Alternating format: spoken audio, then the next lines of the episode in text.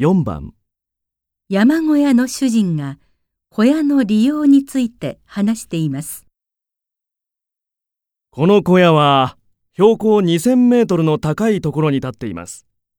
当然、水はとても貴重ですが、幸い小屋のそばに水が流れていて困ることはありません。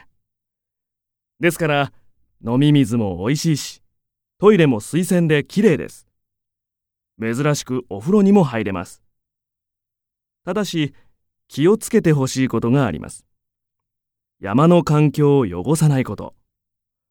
そのために、お湯で体の汗を流すとき、シャンプーや石鹸の使用を禁止しています。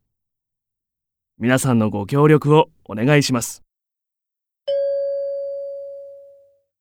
主人は何を注意していますか？1、ゴミの捨て方、2、トイレの使い方、3、食器の洗い方、4お風呂の使い方。